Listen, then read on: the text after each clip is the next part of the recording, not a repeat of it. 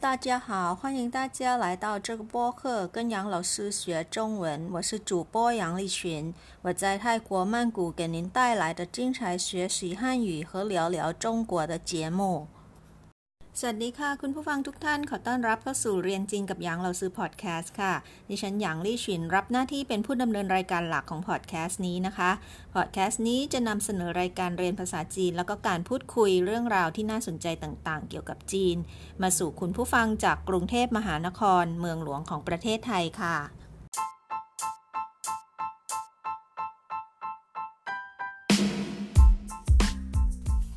สัปดาห์ที่ผ่านมาเรามีแต่เรื่องหนักๆหมดเลยนะคะ ไม่ว่าจะเป็นอุบัติเหตุเครื่องบินตกที่กวางซี เรื่องเทศกาลรำลึกถึงผู้เสียชีวิตอย่างเทศกาลเชงเม้ง ต่อเนื่องมาด้วยเรื่องของงานศพของชาวจีนเมื่อสัปดาห์ที่แล้วนะคะ วันนี้เราซื้อขอเปลี่ยนบรรยากาศมาสร้างรอยยิ้มกันบ้างค่ะ เราจะมาเรียนคำศัพท์คำว่ายิ้มในภาษาจีน เรียกว่าอะไรนะคะ มีคำอื่นๆอะไรอีกบ้างที่มีคำว่ายิ้มอยู่ คำเหล่านั้นเนี่ยใช้ในโอกาสไหนบ้าง ใช้อย่างไร มาเรียนรู้กันจากตัวอย่างประโยคค่ะ พร้อมแล้วเรามายิ้มกันเลยค่ะ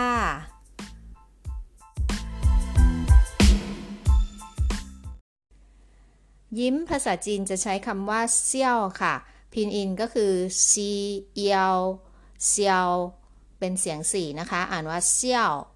เซี่ยวคำนี้เป็นคำกริยาค่ะ หมายถึงยิ้มก็ได้ หัวเราะก็ได้นะคะ เราอาจจะแสดงผลของการยิ้มหรือหัวเราะ โดยใส่คำว่าเตอะบวกด้วยผลลัพธ์ ต่อจากคำว่าเซี่ยวได้นะคะ เราซื้อจะยกตัวอย่างโครงสร้างคำกริยาก็คือคำว่าเซี่ยว บวกเตอะบวกผลลัพธ์ของการเซี่ยว หรือว่าผลลัพธ์ของกริยาให้ฟังดูค่ะ ตัวอย่างแรกนะคะเซี่ยวเตเหินไคชิน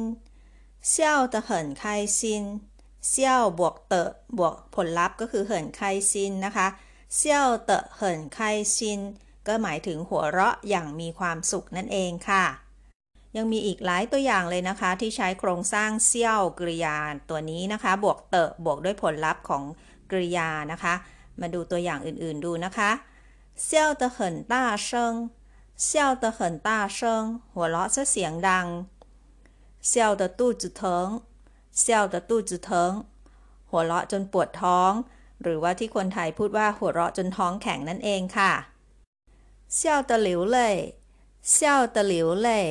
หัวเราะจนน้ำตาไหลค่ะเซี่ยวตะเหลียนหง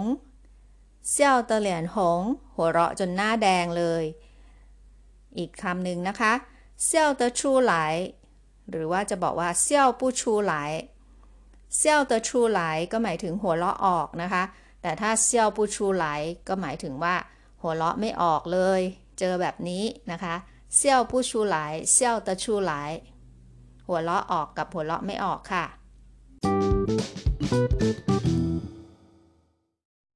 ทีนี้เรามาเรียนรู้ศัพท์ที่มีคำว่าเซี่ยวตัวอื่นๆนะคะ พร้อมตัวอย่างประโยคกันค่ะคำแรกนะคะเซี่ยวหลงเซี่ยวหลงเป็นคำนามค่ะ หมายถึงรอยยิ้มนะคะ มาดูตัวอย่างประโยคกันค่ะ他的笑容真美 他的笑容真美รอยยิ้มของเธอช่างงดงามเหลือเกิน อีกตัวอย่างหนึ่งนะคะ我哥哥被他的笑容迷住了我哥哥被他的笑容迷住了พี่ชายของฉันหลงไหลในรอยยิ้มของเธอซะแล้ว มาดูคำที่สองที่มีคำว่าเซี่ยวอยู่ด้วยนะคะ คือคำว่าเว่ยเซี่ยวเว่ยเซี่ยว คำนี้นะคะเป็นได้ทั้งคำนามแล้วก็เป็นได้ทั้งกริยาค่ะ มาดูตัวอย่างประโยคกันค่ะ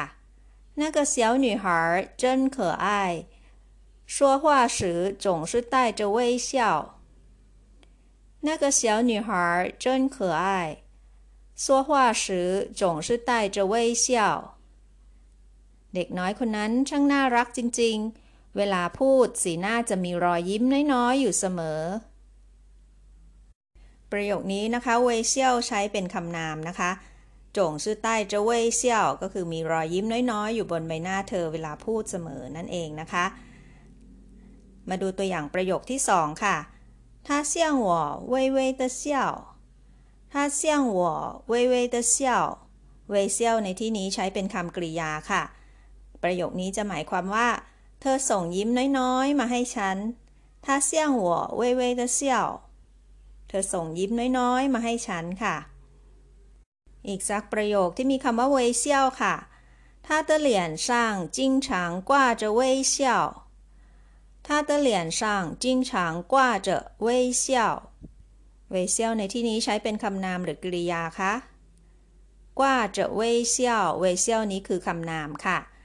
他的脸上经常挂着微笑หมายถึงใบหน้าของเขาอมยิ้มอยู่เสมอ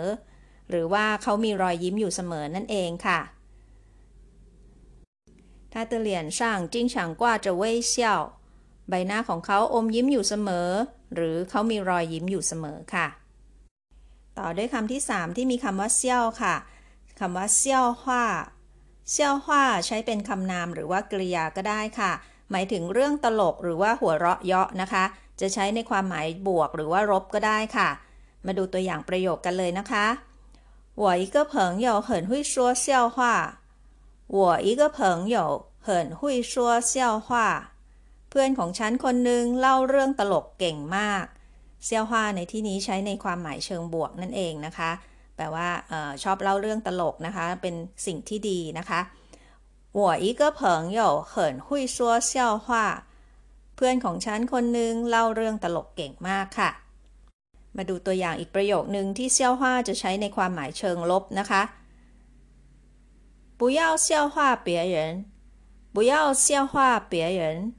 เซี่ยวฮวาในที่นี้เป็นคำกริยาค่ะปุยเย่าเซียวฮวาก็คืออย่าหัวเราะเยาะนะคะเปียเหยินคือคนอื่นนั่นเองนะคะ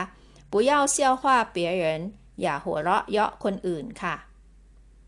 ค่ะเดี๋ยวเราพักกันสักครู่นะคะ เดี๋ยวกลับมาพบกับคำว่าเซี่ยวต่ออีก 3คำรัวๆเลยค่ะ สักครู่เดียวค่ะ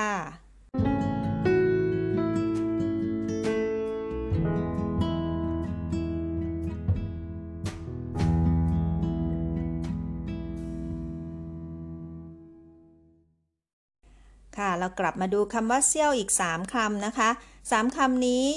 มีความหมายที่ใกล้เคียงกันนะคะ สามารถใช้สลับกันได้บ้างในบางครั้งค่ะ แต่ก็ไม่ทุกโอกาสนะคะ ต้องแล้วแต่บริบทของ สิ่งที่ผู้พูดต้องการจะสื่อนะคะคำทั้ง 3 นี้ก็คือคำว่าเขอเซี่ยวเห่าเซี่ยว แล้วก็เก่าเซี่ยวค่ะ เรามาดูตัวอย่างของคำแรกก่อนนะคะคำว่าเขอเซี่ยว เป็นคำคุณศัพท์นะคะ หมายถึงหน้าขำจะพูดในเชิงหัวเราะเยาะนิดหน่อยก็ได้นะคะ คือเอเป็นเชิงดูถูกเหยียดเหยียดนิดนึงอะคะ่ะขำแบบหัวเราะเยาะนิดๆนะคะ หรือว่าจะแปลว่าเป็นเรื่องที่ไร้สาระนะคะเหินเข่อเซี่ยวตัวชื่อฉิงก็ได้นะคะ ใช้ในความหมายบวกหรือลบก็ได้ค่ะคำนี้ เรามาดูตัวอย่างการใช้เข่อเซี่ยวในประโยคค่ะ狗狗穿上旗袍走在街上真可笑狗狗穿上旗袍น้องหมาใส่ชุดกี่เผา走在街上เดินเล่นตามท้องถนน เจิ้นเขอเซี่ยวหน้าตลกจัง อันนี้เป็นความหมายกลางๆนะคะ ก็คือขำแบบเชิงน่ารักน่ารักเอ็นดูก็ได้ หรือจะขำแบบว่าหัวเราะเยาะไอ้เจ้าหมาตัวนั้นที่ใส่ชุดกี่เผาเดินอยู่บนถนนก็ได้นะคะ มีทั้งความหมายในเชิงบวกก็ได้หรือเป็นเหยียดเหยียดลบลบหัวเราะเยาะนิดนิดก็ได้ค่ะ ฟังตัวอย่างประโยคนี้อีกสักครั้งหนึ่งนะคะ狗狗穿上旗袍 走在街上真可笑น้องหมาใส่กี่เผาเดินเล่นตามท้องถนนน่าตลกจัง มาดูตัวอย่างการใช้เขอเซี่ยวประโยคที่สองค่ะ经理让他去打扫办公室这也太可笑了吧！经理让他去打扫办公室，这也太可笑了吧！ ประโยคนี้นะคะไม่ใช่พูดถึงเรื่องตลกอะไรนะคะ เขาพูดถึงว่าจิ้งหลี่ร่างทาชีตาเสาป้านกงชื่อเขาพูดถึงเรื่องราวเรื่องราวหนึ่งค่ะ เขาบอกว่าผู้จัดการเนี่ยให้เธอไปทำความสะอาดออฟฟิศคนพูดเขามีความรู้สึกว่า เรื่องนี้เจนเจอร์เหย่ท่ายเขอเซี่ยวละปะ เรื่องนี้มันช่างไร้สาระสิ้นดีนะ มันใช่เหรอ แบบนี้ก็ได้เหรอให้พนักงานไปทำความสะอาดออฟฟิศ จ้างมาทำอะไรก็ไม่ทราบนะคะมาฟังตัวอย่างประโยคนี้อีกครั้งหนึ่งค่ะ经理让他去打扫办公室这也太可笑了吧ผู้จัดการให้เธอทำความสะอาดออฟฟิศช่างไร้สาระสิ้นดีเกิดเซี่ยวในที่นี้ไม่ได้หมายถึงว่าตลกนะคะ มันเป็นเรื่องไร้สาระนั่นเองค่ะ มาดูอีกสักตัวอย่างประโยคหนึ่งค่ะถ้าเซียนใ他现在没有工作你还跟他借钱那也太可笑了吧他现在没有工作你还跟他借钱那也太可笑了吧ประโยคนี้ก็คล้ายๆ กับประโยคที่แล้วนะคะ เป็นเรื่องที่รู้สึกว่ามันไม่มีเหตุผลเลยนะคะเขาบอกว่าถ้าเซียนใจไม่有工作ตอนนี้เขาไม่มีงานทำหรือว่าตกงานอยู่นั่นเองนะคะหนีหายเกินท่าเจียเฉียนเธอยังยืมยืมเงินเขาอีกนะคะหน้าอย่าทายเขอเซี่ยวละบะ มันเป็นเรื่องที่ตลกสิ้นดีเลยนะคะ他现在没有工作你还跟他借钱那也太可笑了吧ตอนนี้เขาไม่มีงานทำอยู่ เธอยังจะยืมเงินเขาอีกมันช่างตลกสิ้นดีเลย คำว่าเขอเซี่ยวนะคะ ส่วนใหญ่ก็จะใช้ในเชิงลบซะส่วนใหญ่นะคะ แต่อีกสองคำหลังค่ะ คือคำว่าเห่าเซี่ยวกับเก่าเซี่ยวคำนี้นะคะ ทั้งสองคำเป็นคำคุณศัพท์หมดเลยค่ะ แต่หมายถึงตลกนะคะเห่าเซี่ยวเนี่ยดีกรีของความตลกก็จะแตกต่างกันนิดนึงค่ะ มาดูคำว่าเห่าเซี่ยวกันก่อนนะคะ ว่าเป็นตลกลักษณะแนวไหนนะคะ ดูตัวอย่างประโยคค่ะ你听听这段相声，太好笑了。你听听这段相声，太好笑了。ถ้าฟังการแสดงตลกตอนนี้ดูสิ ตลกมากๆเลย 你听听这段相声，太好笑了。เธอฟังการแสดงตลกตอนนี้ดูสิ ตลกมากห่าวเซี่ยวในที่นี้ก็เป็นความหมายตรงๆนะคะ ก็คือตลกจริงๆนะคะการแสดงตลกอันนี้ มาดูห่าวเซี่ยวในอีกความหมายหนึ่งดูค่ะป้าปา提醒我别忘带伞后来他自己忘带了你说好不好笑 爸爸提醒我别忘带伞后来他自己忘带了你说好不好笑ประโยคนี้นะคะหมายความว่าคุณพ่อเตือนให้ฉันเอาอย่าลืมเอาล่มไปนะ แต่พอพอต่อมานะคะ คุณพ่อก็จะลืมเอาล่มไปซะเองอ่าเขาก็เลยถามเขาก็เลยพูดว่าหนีซัวเห่าผู้เห่าเซี่ยวเรื่องนี้น่ะคุณว่ามันตลกไหมล่ะอ่าในที่นี้ไม่ได้หมายถึงเป็นเรื่องตลกนะคะ เป็นเรื่องที่ มันมันน่าขันนะคะ ที่ว่าพ่อมาเตือนฉันว่าอย่าลืมเอาล่มไปนะ แต่ตัวเขากลับลืมเอาซะเองนะคะก็เลยผู้พูดก็เลยคิดว่ามันเป็นเรื่องที่น่าตลกจริงๆเลยนะคะ มาฟังอีกครั้งหนึ่งค่ะป้าปา提醒我别忘带伞后来他自己忘带了你说好不好笑พ่อเตือนฉันว่าอย่าลืมพกร่มไปนะ ต่อมาพ่อลืมซะเอง คุณว่าตลกไหม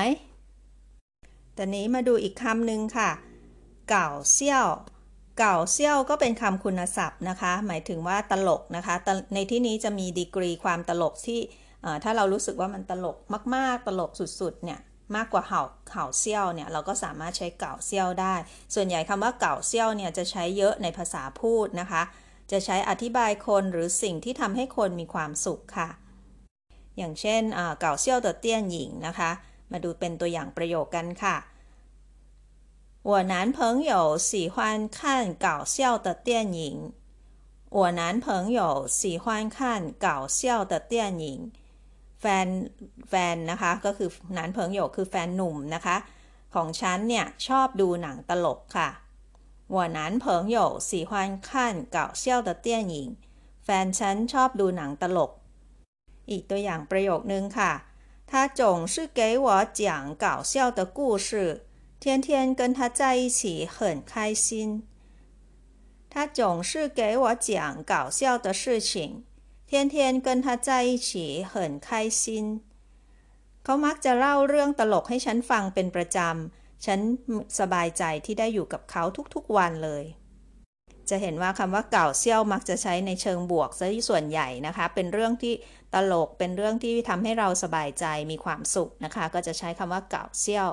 ส่วนใหญ่จะใช้ในเป็นภาษาพูดซะเยอะค่ะ ทั้งหมดนั้นก็เป็นคำว่าเขอเซี่ยวห่าเซี่ยว แล้วก็เก่าเซี่ยวนะคะในในเซสชันนี้ค่ะ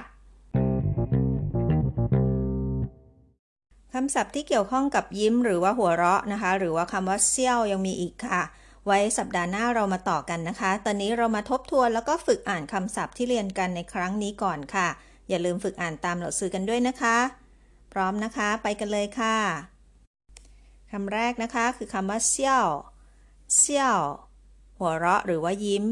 เซี่ยวคำที่สองเซี่ยวเตเหินไข้ซินหัวเราะอย่างมีความสุขเซี่ยวเตเหินไข้ซินเซี่ยวเตเหินไข้ซิน ต่อไปค่ะ หัวเราะซะเสียงดังนะคะ笑得很大声 笑得很大声 笑得很大声 ต่อมาค่ะ 笑得肚子疼 笑得肚子疼 หัวเราะจนปวดท้องหรือว่าหัวเราะจนท้องแข็ง 笑得肚子疼 ต่อไปค่ะ 笑得流泪เซี่ยวเตอหลิวเล่ หัวเราะจนน้ำตาไหล เซี่ยวเต๋อหลิวเล่เซี่ยวเต๋อเหลียนหง เซี่ยวเต๋อเหลียนหง หัวเราะจนหน้าแดง เซี่ยวเต๋อเหลียนหง เซี่ยวเต๋อชูไหล เซี่ยวเต๋อชูไหล หัวเราะออก เซี่ยวเต๋อชูไหล ถ้าหัวเราะไม่ออกจะพูดว่า เซี่ยวปูชูไหล เซี่ยวปูชูไหล หัวเราะไม่ออก เซี่ยวผู้ชูหลต่อไปอีกหกคำนะคะเซี่ยวหลงเซี่ยวหลงรอยยิ้มเซี่ยวหลงเว่ยเซี่ยวเว่ยเซียวอมยิ้มหรือว่ายิ้มน้อยๆนะคะเว่ยเซี่ยวต่อไปค่ะเซี่ยวหัวเซี่ยวหัวตลกหรือว่าหัวเราะเยาะนะคะ เป็นเรื่องตลกหรือว่าหัวเราะเยาะค่ะเซี่ยวว่าคำต่อไปค่ะเขอเซี่ยวเขอเซี่ยว หน้าขำ เชิงหัวเราะเยาะนิดหน่อยนะคะ หรือว่าไร้สาระเขอเซี่ยว ต่อไปค่ะเห่าเซี่ยวเห่าเซี่ยว ตลกเห่าเซี่ยว และคำสุดท้ายนะคะ เก่าเซี่ยว เก่าเซี่ยว แปลว่าตลกเหมือนกันนะคะ เก่าเซี่ยว